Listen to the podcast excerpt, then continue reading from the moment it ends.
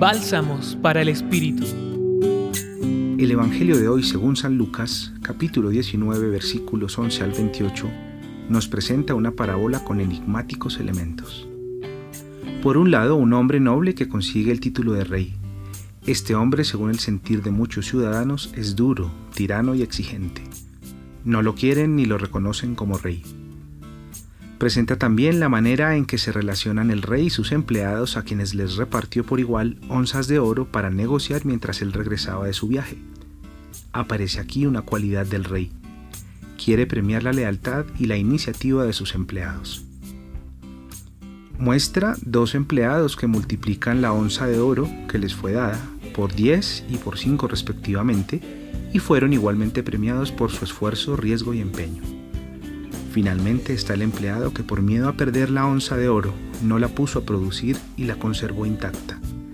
A este se le quitó esa onza y le fue dada al que más produjo. Quiero invitarlos a que reflexionemos hoy sobre estos puntos. Primero sobre nuestra cercanía y confianza en Dios. Tenemos nuestros sentidos, nuestra mente, la fuerza y el corazón puestos en Él. ¿Cómo está nuestra fe?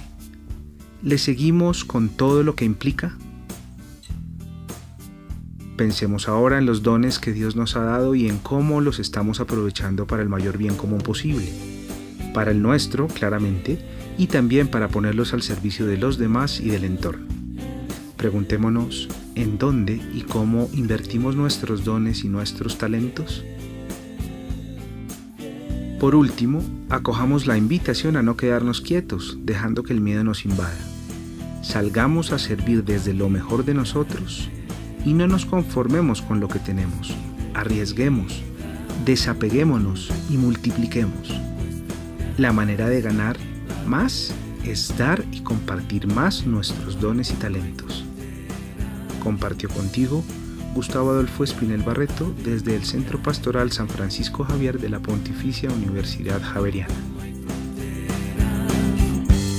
Escucha los bálsamos cada día entrando a la página web del Centro Pastoral y a javerianaestereo.com.